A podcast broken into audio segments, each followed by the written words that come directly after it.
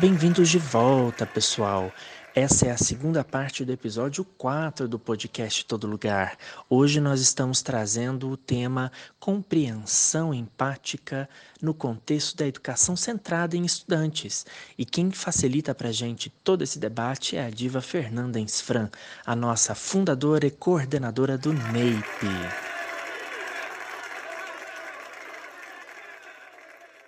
Chegando só agora, cara pálida.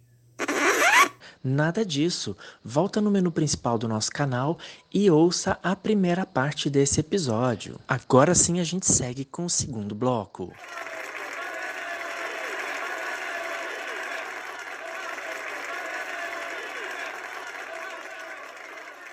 Falando um pouco, né, dessa falta da empatia na educação, né, que eu trouxe nesses exemplos é, rápidos aqui dos, dos, das minhas pesquisas, que eu vejo cotidianamente nas escolas, né?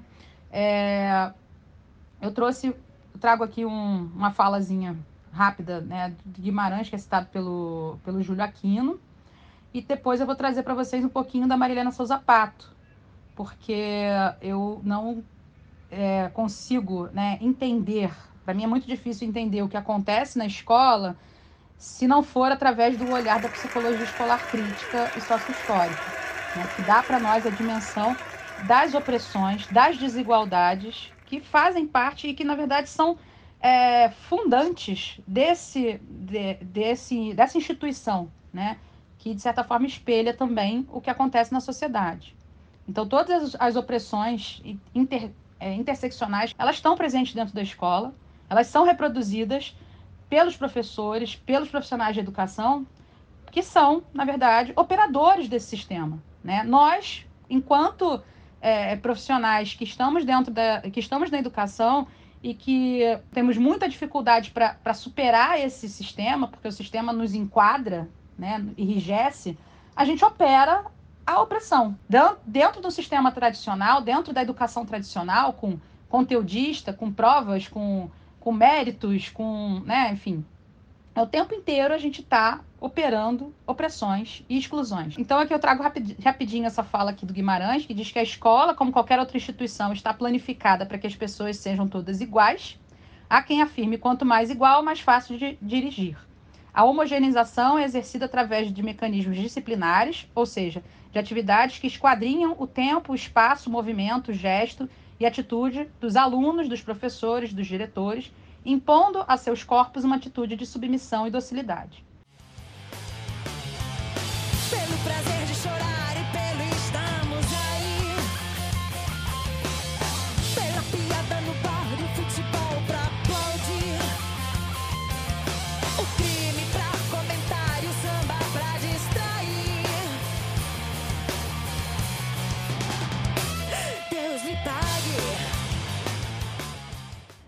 Então, de certa forma, a gente entende por que, que os professores agem dessa forma. Eles são, né, e isso tem muita implicação também com a formação.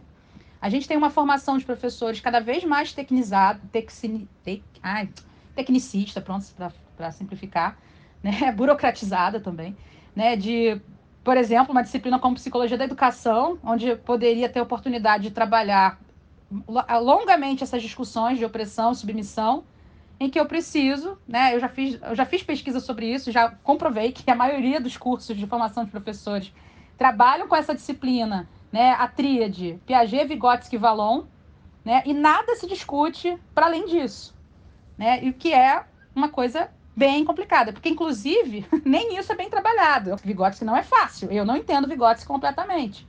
Então eu estou pensando, já conversei com minhas colegas que trabalham com a mesma disciplina, que é a psicologia da educação, e a gente vai fazer algumas atividades. Quando acabar a pandemia, inclusive, a gente quer dar uma disciplina específica de, sobre psicologia do desenvolvimento para trabalhar com esses autores que não foram bem vistos, bem discutidos. Né? A gente não tem tempo no, nesse modelo remoto. Né? A, a, a UF é, reduziu para um terço a carga horária do, do, do síncrono e o restante das atividades são assíncronas. Só que no assíncrono com o aluno que está entregando pizza na hora da aula, é, que está trabalhando para poder suprir as demandas da família inteira que está desempregada, do pai que morreu de Covid, da mãe que está internada, ele não vai conseguir, ele não vai, ele não vai ter cabeça para pensar no Vygotsky, né? Enfim. Então, E isso é, né, a gente, a gente se preocupar com isso é estar centrado no aluno, de certa maneira, né? A gente saber que a gente precisa suprir essas demandas que vão né, surgir mais adiante, que eu vou formar alunos que não vão saber né, nada sobre isso, porque a gente está num momento emergencial bizarro, enfim. E aí a Pato, né? A gente carinhosamente chama de Pato. eu conheço ela há 20 anos, né? Assim, não conheço pessoalmente, infelizmente, mas conheço a obra toda dela. E eu acho que ela me conhece, porque meus alunos já falaram com ela, ela me deu um livro. Ela não sabe quem eu sou, mas enfim. É... é... ela vai falar uma coisa importantíssima, né, que o Renê até citou, do livro dela, é... sobre a produção do fracasso escolar, ela primeiro vai apresentar para a gente as raízes históricas disso, né, que chega para nós como algo que é nossa culpa. Você não aprende, você tem dificuldade de aprendizagem, você é, tem preguiça, né? Que tem, essa palavra é ótima, ela aparece sempre nas escolas. O fulano é preguiçoso, é por isso que ele não aprende. Errou! Né? As concepções históricas disso estão lá, né? No positivismo, no método científico do positivismo, né, nas teorias racistas, na psicologia diferencial, né? E ela e, e, assim, o que eu faço quando eu trabalho, né, com as disciplinas de psicologia da educação é fazer uma desconstrução. Eu acho que os, os, educadores, os futuros educadores, eles precisam entender que a psicologia ela não é essa coisa linda que o senso comum, né, que cura, que salva, que faz com que as pessoas, né, elas é, elas sejam melhores. Quem tem dinheiro para ir para um consultório privado, né, um consultório particular, para pagar 300 reais de, de terapia, pode ser que ela vai conseguir, de fato, ser uma pessoa melhor, porque ela vai se, se, enfim, vai se trabalhar e tal. Mas a maioria das pessoas que depende de políticas públicas que estão sendo desmontadas, elas não vão conseguir, né? Fora que a gente tem ainda todo um ranço né, de um tabu bizarro nesse país de que quem trabalha com saúde, trabalhar a sua própria saúde mental é atestado de que você é maluco. Então as pessoas fogem né, de, de trabalhar a sua, a sua saúde mental. É, Para além disso, né, a psicologia, nas outras áreas de inserção dela, como por exemplo a educação e o trabalho, ela sempre atuou buscando a, ajustar as pessoas às condições impostas pelo sistema. Né? Então, a psicologia da educação, na educação, sempre foi né, uma forma de excluir aqueles que não né, se adequavam ao que a, as elites preconizavam como o modelo né, melhor de, de se educar. Então, se o aluno está num ritmo que é mais lento do que é esperado, do que é idealizado, ele vai receber um rótulo de algum transtorno. E aí entram todas as questões da medicalização que a gente né, tem visto né, como uma epidemia hoje, né? Tem autores que, que tratam isso como uma epidemia de diagnósticos né? Porque é muito maior o número de crianças, adolescentes e, e outros estudantes que estão sendo medicalizados do que de fato é, é colocado né, nos, nos DSMs da vida. É, enfim, mas aí a Pato, então, ela traz pra gente, né? É, eu, eu super recomendo para quem trabalha com psicologia ou quer trabalhar com psicologia escolar, não pode deixar de ler a obra da Pato. Pelo menos esse livro, porque ela tem outros vários, tem artigos maravilhosos mas pelo menos a produção do fracasso escolar precisa ser livro de cabeceira de quem quer trabalhar com educação, é, com, com educação, com psicologia escolar. Né? E, e, é uma preocupação muito grande que, que nós temos hoje por conta da aprovação da lei é, de inserção de psicólogos e assistentes sociais na educação, com relação a que formação a gente está dando para esses psicólogos. Né? Eu deixei de formar psicólogos há oito anos, desde que eu entrei na UF para formar educadores. E a experiência que eu tive não foi muito boa nesse sentido, porque os cursos pelos quais eu passei formavam psicólogos para trabalhar com neurocoisas, né, e com testes, com psicodiagnósticos e afins. E essas pessoas iam para as escolas e faziam isso. Né? Teve um TCC, que eu me lembro, de uma universidade que eu trabalhei, que a, a menina tinha conseguido encontrar 50 pessoas tomando Ritalina numa escola. 50 pessoas não, 50% da turma de. Acho que era educação básica, era alfabetização, sei lá, primeiro, segundo ano do fundamental. As crianças, 50% da turma tomava ritalina. Né? Então, é, tem algum problema aí, né?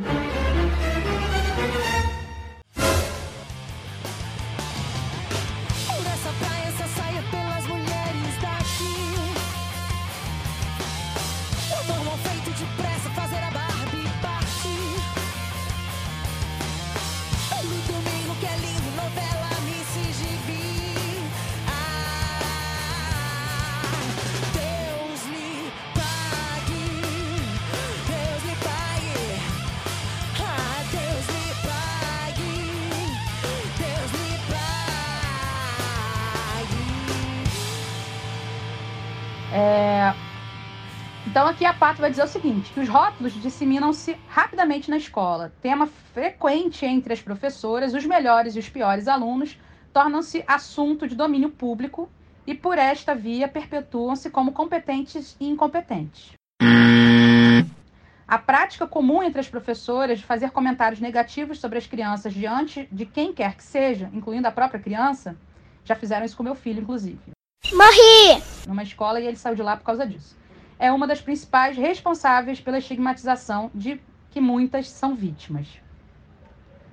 E aí eu trago rapidamente esse caso que tá, aparece no, na primeira versão do livro da, da Pato, né, que é a versão lá de 1990, que depois ela teve outras edições, mas não revisada e, e ampliada, mas a visão, a, a, a publicação dela mais recente, que é de 2015, ela está ampliada e tem um capítulo extra onde as pesquisadoras que trabalhavam, trabalharam com, essa, com as quatro crianças que foram estudadas na pesquisa de, de, da década de 80 é, são, são encontradas na comunidade onde elas moravam, e um dos casos é o Nailton, nome fictício, né? É, que, que é entrevistado, já adulto, pai de família, né, trabalhador é, da construção civil, ele é, vai ser entrevistado, né? E uma das frases dele, que, que, inclusive dá título ao capítulo, é que ele considera que depois que taxa, já era. Né? Ele está falando do rótulo. Vai perder, vai ganhar, vai perder, vai ganhar, perdeu! Ganhou! Que ele recebeu na infância, na escola, por ele ser um aluno multirepetente na década de 80 é, ele recebeu diversos rótulos, né? Ele foi, ele era um aluno medicalizado, ele tomou remédios lá para era tipo, era, era, esqueci agora o termo que eles usavam, mas era, era o TDAH da década de 80, que tinha um outro nome, eu não lembro agora qual era. É, então, esse é um caso real, né, que foi apresentado na obra da Pato, de um menino multirepetente que acaba sendo rotulado, diagnosticado como deficiente mental e medicalizado. Nailton tem muita habilidade manual, é exímio construtor de pipas, e não vê nenhum sentido na escola. escola, pois a professora o amarrava na cadeira e batia com vara nas mãos dele. 25 anos depois, as pesquisadoras reencontram Nailton. Já adulto, ele diz que depois que taxa já era. Após muitos anos sendo reprovado na escola, ele, ele evade aos 16 anos, quando está cursando a quinta série, e começa a trabalhar como pedreiro com o pai. Apesar de ter consciência de que o rótulo de deficiente dado na infância pelos especialistas pode ter contribuído para o seu desestímulo, Nailton se considera culpado por não ter terminado a escola, pois se considera ruim para os estudos. Então, o estudante estigmatizado, de maneira geral, ele vai incorporar os rótulos, introjetar a doença, porque é dado, é tido como doença, né? É muito, tá muito difundido isso, transtornos de aprendizagem. A gente tem no DSM uma área inteirinha lá com 500 milhões de transtornos que vocês podem pesquisar que vocês vão achar até divertido, porque tem um monte de sintomas que todos nós temos. é, então, a pessoa passa a ser psicologicamente doente e as consequências previsíveis é, né, vão, vão acometer a sua autoestima, seu autoconceito, sua aprendizagem, e na prática confirmam esse rótulo é, e, e, diagnóstico que foi estabelecido. Né? E, e é, é, meio que uma profecia autorrealizável que se dá sobre esses estudantes, né, essas pessoas que, que, que recebem rótulo de, com transtorno de aprendizagem. E aí eu trago uma citação que eu acho muito boa da Maria Aparecida Moisés, que é professora da Unicamp, é pediatra e uma das fundadoras do Fórum sobre Medicalização é, da Educação e da Sociedade. Ela hoje não faz mais parte do fórum, ela está em outro movimento social, mas ela continua trabalhando arduamente no combate à medicalização da educação ela diz o seguinte, que as pessoas que são culpadas, né, pela, pelas suas dificuldades de aprendizagem são as crianças que não passam uma prova de ritmo e sabem fazer uma batucada. Não têm equilíbrio e coordenação motora e andam em muros e árvores. Não têm discriminação auditiva e reconhecem canto de, cantos de pássaros. Crianças que não sabem dizer os meses do ano, mas sabem a época de plantar e colher.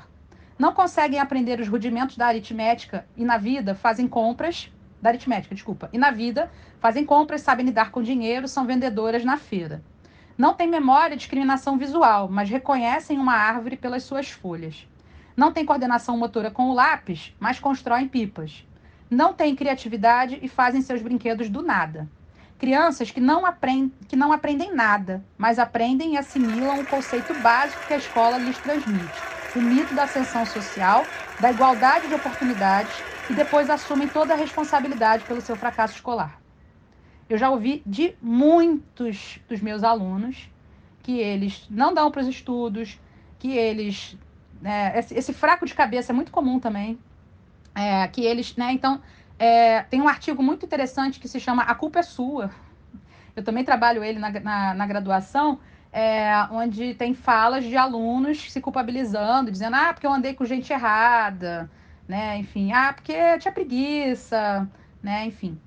E é um pouco isso que acontece, né? E que tem, obviamente, uma relação intrínseca com uma sociedade que não é empática, né? Aquilo que foge, né? E aí falando especificamente do normativo, né? Porque tem um normativo para o que é, é porque é considerado padrão, né? Que não é o preto, que não é o gay, que não é a mulher, né? Que enfim, e tem também para educação, tem para né, para aprendizagem, para o ensino, né? Eu tenho eu tenho que saber como ensinar, né? Tem, é, as pessoas vão para, eu já ouvi isso de alunos.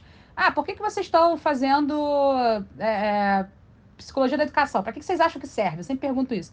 Ah, para a gente aprender como lidar com os alunos, a gente tem que aprender qual é a melhor, o melhor comportamento nosso para guiar o melhor comportamento do aluno. Eu já ouvi frases desse tipo, assim, né? Que é a coisa muito da, da psicologia do comportamento, né? Do ajustamento do comportamento. É, pensando um pouco, né, que é uma coisa que, que me preocupa e que acredito que preocupe a vocês também, né, a questão da atuação do psicólogo escolar né? Esse psicólogo escolar que está preocupado né, é, com as relações na escola, que tem uma consciência de que ele não está ali para fazer clínica, que ele não está ali para ter uma visão individualizada, né? Então, esse psicólogo que a gente precisa formar, qual seria, então, né, uma atuação possível, né? Aí eu coloco que seria uma atuação sistêmica, institucional.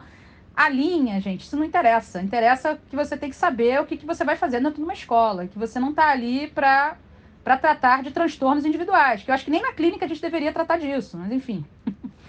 né? Então, uma atuação não individualizada né, e que tenha foco num suposto transtorno. O foco são as relações, as opressões e a miopia diante do que está por trás do fracasso escolar dos filhos da classe, da classe trabalhadora. Compromisso ético político com os processos de humanização da vida, atuação desmedicalizante, despatologizante esse psicólogo deve ter senso crítico, consciência de classe. Super importante, gente. Consciência de classe. Se você não tem, velho, não vai fazer psicologia. Olhar interseccional para as questões que atravessam os problemas de escolarização. Né? Então, é, vamos entender que não é um problema é, fisiológico, ou então, como se falava na década de 80, que ah, porque o menino não comeu, aí ele não consegue estudar né? Não sei o quê. Ah, porque ele vai ficar. Vai, vai, o cérebro vai atrofiar. Já escutei coisas assim, né? Que se repete. Né? Ou então, uma outra coisa absurda que eu já ouvi do secretário de Educação, que o problema da educação é o ECA. Porque os alunos estão com muito. As crianças estão com muitos direitos. Eles não respeitam mais os adultos, né? Porque a educação boa era aquela que tinha né, o aluno amarrado na cadeira, tinha o, o milho, aquele outro negócio, como é que chama? O que dava porrada? Esqueci agora, a palmatória. Isso. essa era boa educação. Essa funcionava, pô. Porque a educação tem que ser, né, é, é, assim, a, na cabeça de um monte de gente, ela precisa ser autoritária, né? Tem um, um, livro maravilhoso que, que discute autoridade versus autoritarismo. É, do, é organizado pelo Júlio Gropaquino, tem artigo do Yves Delatale, que é um que eu gosto muito, inclusive, o primeiro capítulo desse livro, e aí a palavra de ordem é não sucumbir ao sistema. Né?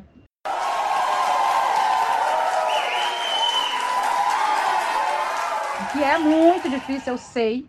Né? Quem trabalha na, na iniciativa privada é foda, porque você tem o patrão, você tem que fazer o que o patrão quer. Né? Às vezes, negociar com o patrão, que nem o Edson fez, é muito difícil, o cara tem que ser bom. Não consegue, né? né? Para conseguir. Mas, assim, a gente precisa ter isso como horizonte, né? Mesmo que não seja algo possível. É isso. Então, queria agradecer muitíssimo o convite, a escuta Obrigada a vocês e vamos conversar.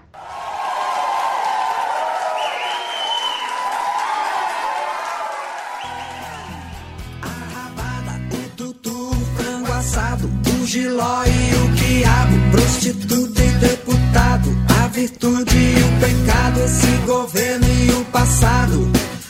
você que eu tô cansado.